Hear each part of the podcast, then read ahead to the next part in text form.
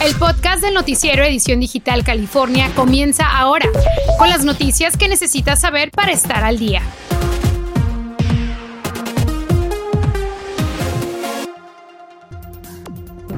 Es un sorteo. El programa se llama Big Leap y no tiene que tener documentos legales en este país para poder solicitar esta ayuda. Son mil dólares por cada mes, por 12 meses, así que aproveche, le tengo la información. Fuera de eso, mis amigos, fuera de eso, mi familia. Mi mamá está totalmente destrozada. Para mi mamá esto ha sido una situación totalmente difícil. Alega ser víctima de una pornovenganza. Hoy investigamos qué dice la ley en California. Además, regresa el calor al sur de California en pleno otoño, 48 horas con temperaturas elevadas desde Riverside hasta Fillmore. Arrancamos.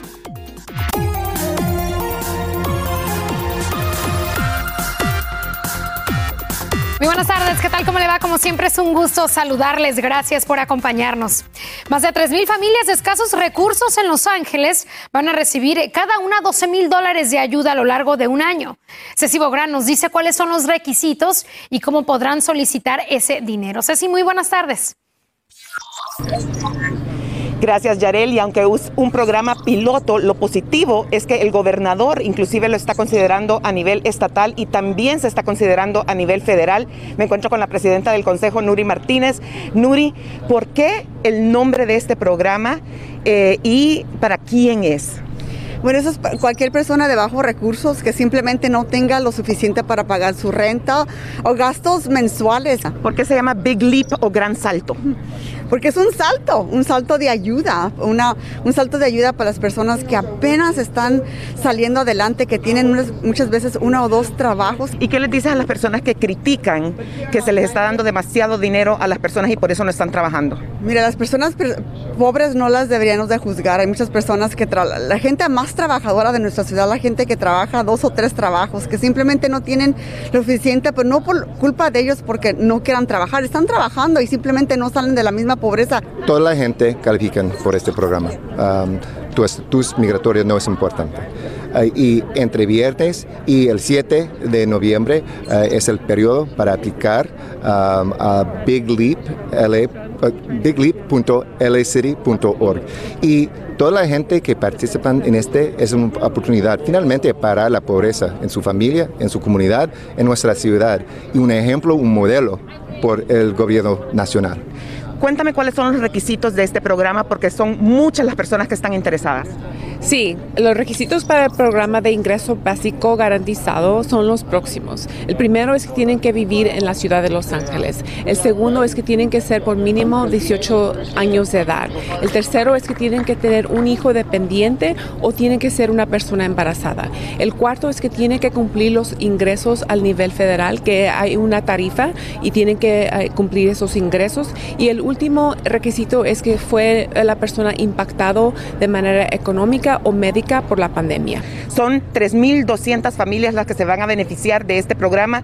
Puede llamar al 311 para más información o visitar univisionca.com. Yo soy Cecilia Bográn desde Los Ángeles. Les tendremos, por supuesto, mucho más de esta noticia en, en nuestros noticieros. Y continuamos con más el día de hoy en Edición Digital California porque 240 empleados de El Super tendrán que recibir más de un millón de dólares entre todos porque la compañía violó sus derechos laborales, según una investigación estatal. El informe dice que a algunos los obligaron a seguir trabajando a pesar de estar enfermos o les negaron o retrasaron el pago por enfermedad al que tenían derecho según las leyes por la pandemia. Todo ciudadano que trabaja tiene derecho a recibir un sueldo y si no les pagan, pues pueden ellos reclamar y por eso están las leyes para que se respeten. Esa es mi opinión, eso es lo que yo creo que deberían de ser ellos, pelear sus derechos, que respeten lo que es de ellos y si no cumplen con las leyes, entonces para eso está, para que la ley se encargue de que todo esté en orden. La compañía niega las acusaciones de la Oficina del Comisionado Laboral de California y peleará el caso en la Corte. Bueno, pasamos ahora con mi compañero David González, que tiene unos datos muy preocupantes sobre cómo será el futuro de nuestro estado. David, cuéntanos, buenas tardes. Muy buenas tardes, Yarel. Y bueno, sin lugar a dudas, el cambio climático sigue generando cambios a nuestro planeta. Tenemos esos destructivos incendios a lo largo del estado de California, también las poderosas tormentas que recientemente se registraron y ahora la subida de los niveles del mar.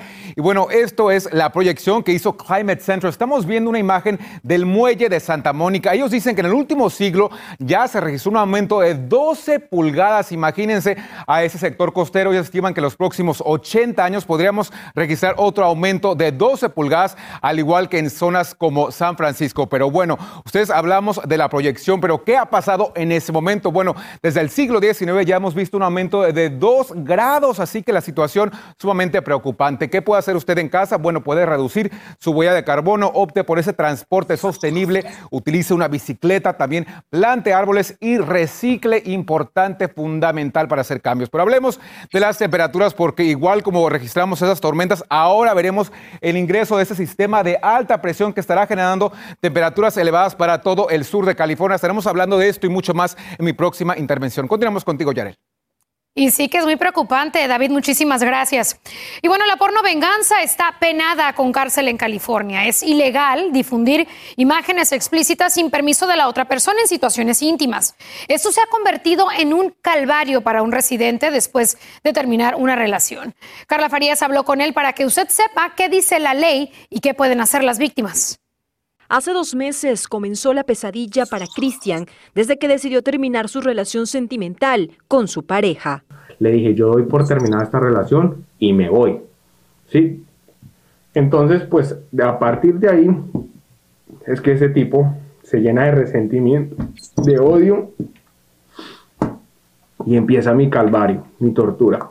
Cristian nunca imaginó que su ex difundiera a través de las redes sociales y a sus contactos de WhatsApp fotos y videos que habían grabado cuando se encontraban en la intimidad. Fuera eso, mis amigos, fuera eso, mi familia. Mi mamá está totalmente destrozada. Para mi mamá esto ha sido una situación totalmente difícil. O sea, esta persona no solo quiso dañarme a mí, sino también quiso dañar a mi familia porque, no sé, se le olvidó que es que yo tengo familia. Nuestro equipo contactó al Departamento de Policía de San José y pudimos constatar que Cristian hizo la denuncia ante las autoridades quienes investigan el caso. Los hechos se tienen que ser presentados a la fiscalía. Ellos van a determinar, hablando con la víctima, si van a tener cargos contra este sospechoso. La pornovenganza es el término que se da cuando se difunden imágenes o videos que son filmados y grabados durante la intimidad para uso personal, que sin embargo son difundidos por exparejas que buscan vengarse tras una ruptura. Precisamente, abogado, nos puede decir cuál o existe una ley en California que proteja a las personas de este tipo de situación.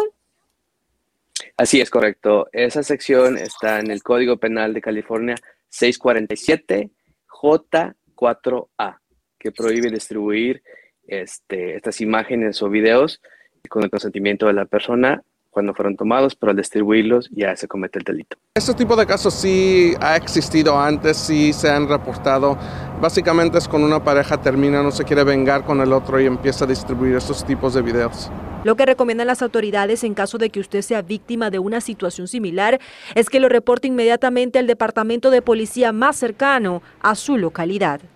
Yo cuando me acostaba a dormir, yo preferiría que las noches fueran eternas, la verdad no tener que levantarme al otro día y pensar que tenía que salir a darle cara a la gente.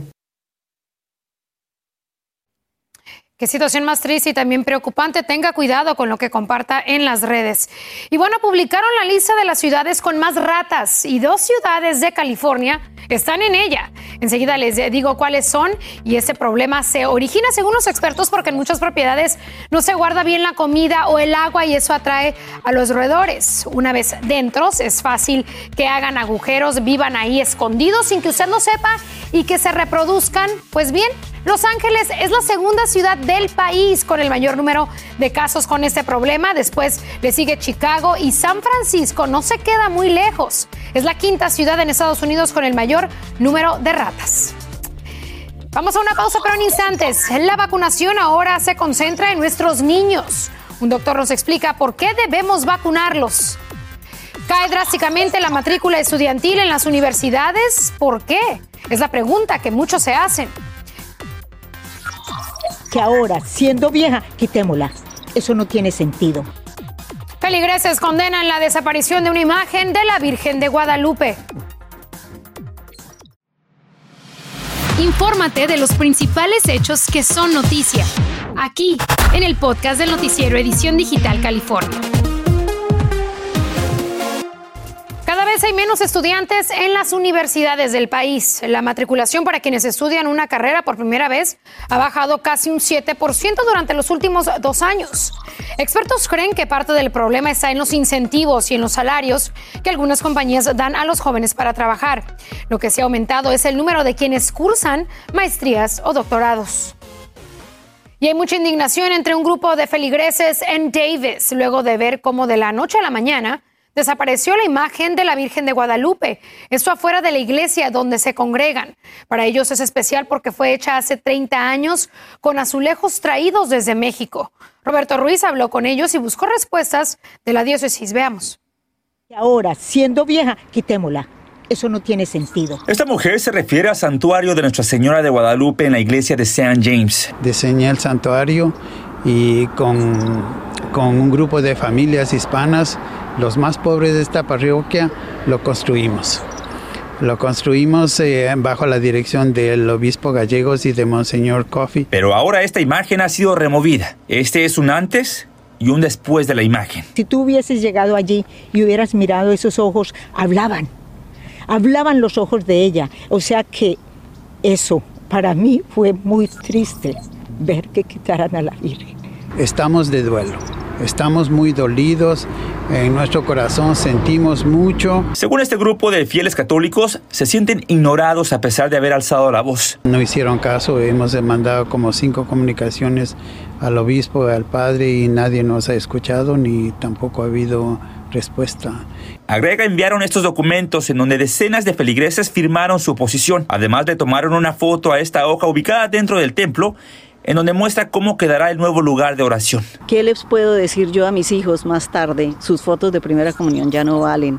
Les vamos a poner otra imagen aquí que es parecida, pero no es no es la imagen. Además, sienten que el dinero que se utilizó para la construcción de la nueva obra se podría haber utilizado de una mejor manera. En todas partes lo antiguo se valora más, aquí se destruye. Entonces, ¿por qué no ese dinero? si una persona no usó el brain, use su cerebro. Y, y ese dinero hubiera sido invertido para cosas que realmente la comunidad nos comunicamos desde esta mañana con la Diócesis Católica de Sacramento a través de un correo electrónico y vía telefónica. Por teléfono, su portavoz me dijo que por el momento no tenía nada que decir al respecto y nadie disponible para darnos un testimonio. A pesar de la tristeza que siente la comunidad, tienen la esperanza de recuperar su Virgen de Guadalupe. Eh, suplicamos al comité y a los que tienen la parroquia que nos, si, si tienen los pedazos de la Virgen, que nos las entreguen porque la comunidad hispana la quiere restaurar. Y bueno, los usuarios de Apple lo tendrán más fácil para guardar el comprobante de vacunación y las pruebas de coronavirus en sus aparatos. Podrán firmar de forma electrónica los documentos y guardarlos en la aplicación de salud. También podrán transferir la información de la tarjeta de la vacuna al Apple Wallet para mostrarla. Eso estará disponible para iPhones y para iPads con la versión 15 de su sistema operativo. Podría ser cuestión de solo semanas que los estudiantes entre 5 y 11 años de edad puedan comenzar a vacunarse contra el coronavirus. El panel de expertos le recomendó a la FDA aprobar la vacuna para ese grupo y ahora solo queda que ese organismo y también los CDC den el visto bueno final. Expertos sostienen que la vacuna tiene más beneficios que riesgos contra el coronavirus. Y hoy saludamos al doctor Antonio Arrieta, él es pediatra e infectólogo de CHAC. Doctor, muchísimas gracias por acompañarnos. Muy buenas tardes. Hay padres que tienen temor todavía de vacunar a sus hijos. ¿Qué les dice usted a las mamás que están entre esta encrucijada? Entiendo el temor. Ah, es una vacuna nueva, es una edad nueva. Ah, la vacuna ha demostrado en otros grupos de edad que tiene mucha seguridad y mucha eficacia. Y este, en cuestión de lo que estamos viendo con los niños, más que nada en los últimos meses, algunos que regresaron a la escuela, ¿por qué es importante vacunar a ese sector de la población? Es muy importante vacunar a este sector porque los niños ah, están sufriendo mucho por no poder asistir a la escuela, por no poder tener la interacción social con otros niños. Además, los niños ah, pueden transmitir eh, el virus a sus ah, padres, abuelos, eh, entonces van a permitir que, la, que el virus se siga transmitiendo en la comunidad lo cual puede resultar en otras variantes y enfermedades más contagiosas o severas. Sí, eso es algo importante, doctor, porque de hecho muchos pequeños, pues a veces los cuidan sus abuelitos, van a visitar a sus tías que son mayores eh, de edad. ¿Pueden ser los niños portadores en, cuestión de los estudios que se han hecho? ¿Son eh, en la lista no portadores graves del virus? Eh, los niños eh, están infectados a una frecuencia muy similar a la de los adultos, pero no tienen síntomas en la mayoría de los casos, por lo cual pueden ellos estar infectados, transmitiendo el virus sin que nadie sepa que están infectados. Ese es el detalle importante y que puede ser también alarmante para las familias, doctor. Hay que hablar de los efectos secundarios porque me parece a mí que muchas familias tienen ese temor, ¿verdad? De que qué les va a ocasionar a sus pequeños de 5, de 10 años si se pone la vacuna. ¿Tiene efectos secundarios la vacuna en los niños? Bueno, todas las vacunas tienen efectos secundarios. En, hombres jóvenes, eh, entre los eh, de edad de 12 a 29 años, se ha encontrado una cierta frecuencia de inflamación al corazón. Ha habido mucho debate sobre si los beneficios y los riesgos todavía eh, sugieren que debemos vacunar y todos los análisis que se han hecho sugieren aún que los beneficios de la vacuna son mayores que los riesgos. Mm. Debo recalcar que la inflamación al corazón ha sido leve, ha requerido hospitalización muy breve en la mayoría de los casos y hasta ahora en ese país no ha habido ninguna fatalidad secundaria a la inflamación del corazón que ha ocurrido en muy pocos de los recipientes de la vacuna. Muy bien, muy bien, doctor. Pues importante este tema, más que nada con las familias que tienen tantas preguntas en estos momentos. Gracias por estar con nosotros. Buenas tardes. A usted, gracias. En instantes, la pandemia está afectando el pulmón de muchos. La venta de cigarrillos se dispara por primera vez en décadas. Una masa de aire cálido estará aumentando nuestras temperaturas al sur de California. Día de alerta será este jueves, temperaturas en los 90 grados. ¿Cómo será su zona? Los detalles después de la pausa comercial. Aquí lo esperamos. Estás escuchando el podcast del noticiero Edición Digital California. La pandemia está afectando el pulmón de muchos. La venta de cigarrillos subió el año pasado por primera vez en las últimas dos décadas. Y aunque los expertos no tienen una respuesta concreta sobre por qué las personas están comprando más tabaco, se sabe que estar aislado y tener sensación de incertidumbre aumenta el riesgo de abusar de ciertas sustancias. Para muchos fumadores, el tabaco es una forma de relajarse.